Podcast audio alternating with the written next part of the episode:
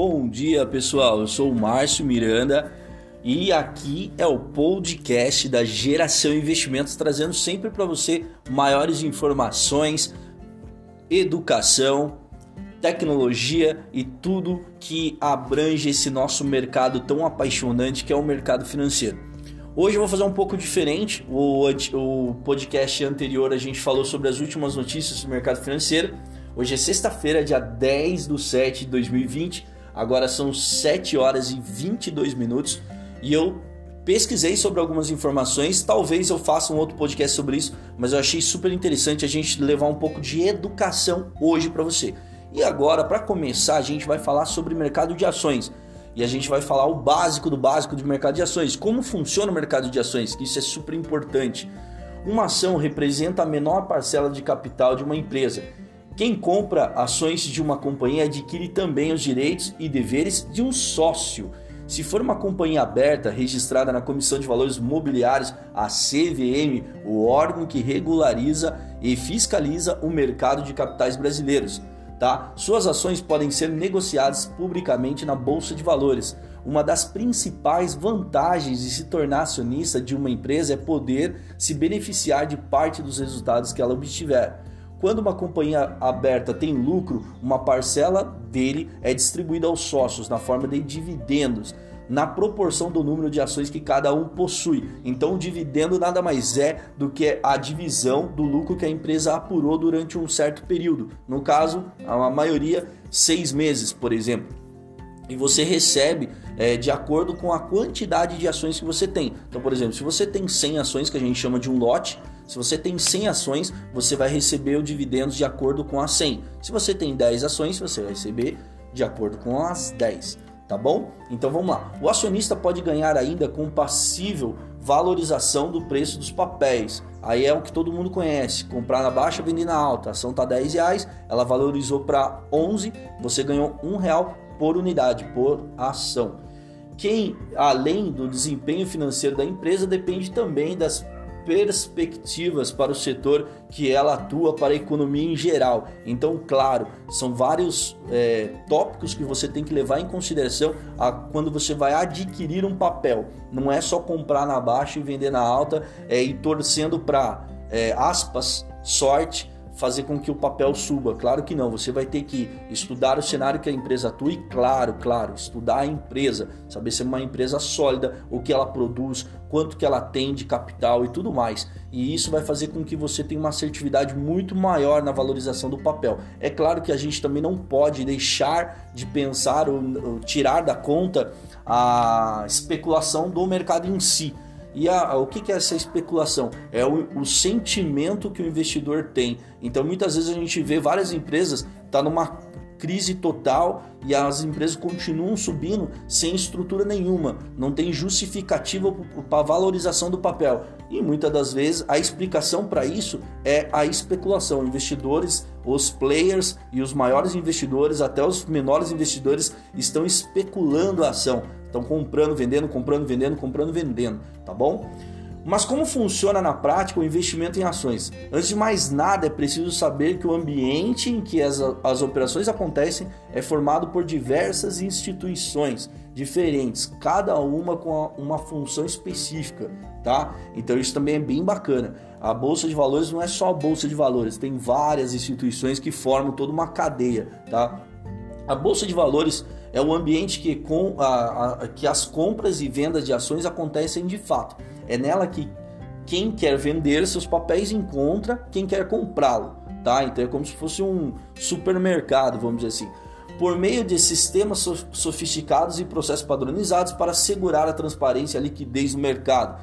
No Brasil, a única bolsa de valores existente é a B3, resultado de uma fusão entre as antiga, a antiga Bovespa, BMF e CETIB, tá? sendo, os principais, sendo a principal instituição de intermediação do mercado de capitais. A B3 desenvolve e implanta né, e provê sistemas para negociação de ações, derivativos de ações, títulos de renda fixa, títulos públicos federais, derivativos financeiros, moeda à vista e commodities agropecuárias. Nossa, é muita coisa. Nas suas plataformas acontecem a listagem de ações e outros ativos, o registro e a compensação e a liquidação das compras, vendas feitas pelos investidores, além da divulgação de informações do mercado financeiro. Também faz parte das atividades da B3 gerenciamento de risco das operações e por isso ela atua como contraparte nos negócios, então isso também é bem importante. O objetivo é assegurar os investidores a oportunidade de se desfazerem das suas aplicações e ações quando precisarem ou quiserem, dando liquidez ao mercado e estimulando o interesse das pessoas por adquirir ações das empresas. Isso é importante porque as companhias oferecem seus papéis aos investidores justamente para levantar recursos e com eles realizar investimentos e fomentar o seu crescimento no segmento que atua. Então isso é interessante. Por que, que a empresa abre IPO? O que, que é o IPO? O IPO é a oferta pública de ações. Então assim a empresa ela é, é super burocrático. É, tem um custo muito elevado, tá? Então quando a empresa ela abre o IPO, ela geralmente ela toma uma decisão ela quer expandir, vamos dizer que ela quer expandir no seu setor, quer comprar mais maquinário, quer se desenvolver no seu setor, mas ela não quer, ela tem duas opções, ela pode correr para o banco e pedir um financiamento que devido à taxa do banco acaba saindo mais caro, ela pode também entrar no IPO. O que é o IPO? Oferta pública de ações. Ela pega parte da sua empresa e fragmenta em vários pedacinhos que a gente chama de ação e ela vai lá e disponibiliza essas ações na bolsa de valores. As pessoas compram essas ações, negociam nessas ações, a empresa se capitaliza com o dinheiro do IPO e esse dinheiro ela pode utilizar para expandir a sua fábrica, expandir a sua empresa, é, consumir mais mercado do nicho que atua. Então isso é muito legal, tá? Então é para vocês entenderem mais ou menos como é o IPO. É claro que existem alguns outros tipos de IPO, tem o primário, tem o secundário, tem até o terceiro beneficiário. Então, mas é, só para vocês entenderem, o IPO é para a empresa se capitalizar. Então isso é bem legal, tá? O ambiente que acontece as negociações de ações, regulado por algumas entidades, entre elas se destacam, claro, a CVM, que é a Comissão de Valores Mobiliários, a autarquia do governo federal que atua como uma espécie de xerife do mercado financeiro, tá? Sua principal função são disciplinar, fiscalizar desenvolver o mercado de valores mobiliários no Brasil. Isso é bem legal. A gente falar um pouco de regularização, porque a gente sabe que o mercado financeiro é cheio de eh, regularizações, tá? Intermediação: os investidores não podem negociar ações diretamente no pregão da B3. Então você não pode ligar lá na B3 e comprar uma ação da Petrobras, por exemplo. Para isso, precisam de ajuda de intermediários, como as corretoras de valores. É por isso aí entra a corretora. Por que, que eu preciso de uma corretora? A corretora é a ponte entre o investidor e a bolsa de valores, a B3 no caso, tá?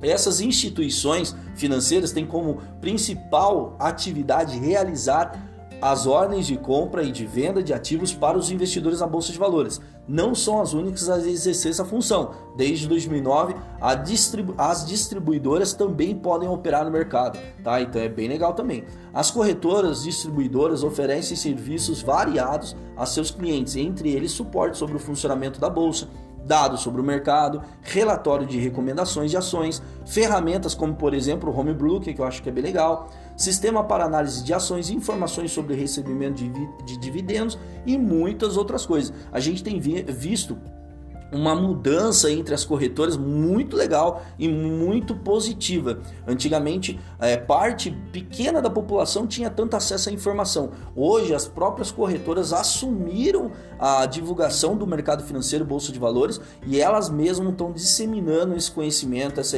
essa cultura de investimento. Se vocês forem ver hoje, é, você quase não vê comercial da B3, na verdade, é, você não vê comercial da B3 na televisão, mas você vê comercial de várias corretoras na televisão falando sobre bolsa de valores, mercado financeiro, sobre investimentos, sobre ações, sobre economia, e isso está fazendo com que as pessoas que antes não tinham acesso a essa informação acabam tendo, porque as corretoras assumiram o papel de divulgação sobre a bolsa de valores, e isso é muito legal, tá? Empresas negociadas, as, as grandes interessadas no mercado de capitais são as empresas. Por quê? Por causa daquilo que eu te falei, de se capitalizar. Elas utilizam a bolsa de valores como um ambiente para acessar os investidores que podem ser atraídos pelas suas ações. Emitir ações para elas é uma forma de alavancar recursos para financiar grandes investimentos, promover projetos de expansão e ganhar mercado.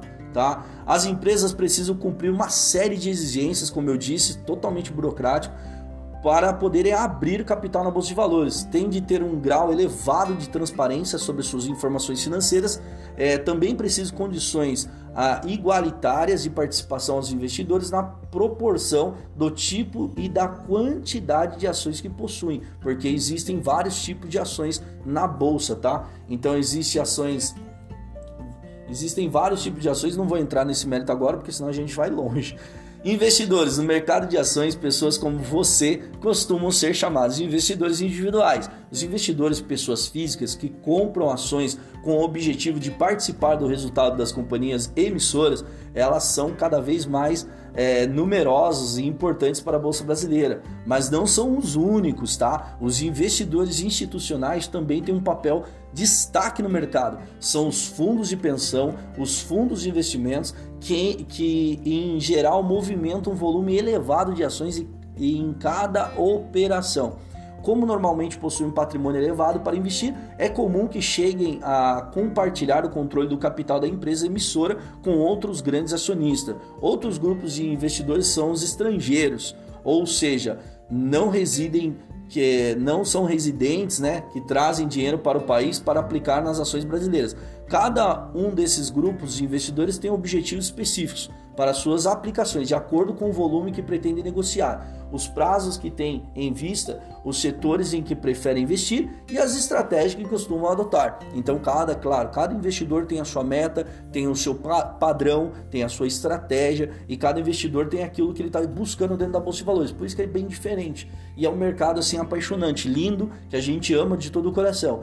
Então, pessoal, fica por aqui. Agora eu vou te dar um presente. Você que ouviu o podcast até o fim, eu vou te dar um mega presente. Eu vou lançar um novo podcast aqui embaixo falando um pouquinho sobre o mercado de ações, mas aí eu vou falar sobre algumas estratégias de mercado de ações. Eu vou começar falando de cenário, o cenário econômico. Depois eu vou pegar um indicador de análise fundamentalista e vou explicar esse indicador para você. Então você que ficou até o final do podcast, você ganhou esse bônus, esse prêmio. Então vai lá, você vai clicar lá, bônus 1, mercado de ações. E é lá que vai estar, tá, é, perdão, vai estar tá lá bônus 1 e indicador fundamentalista.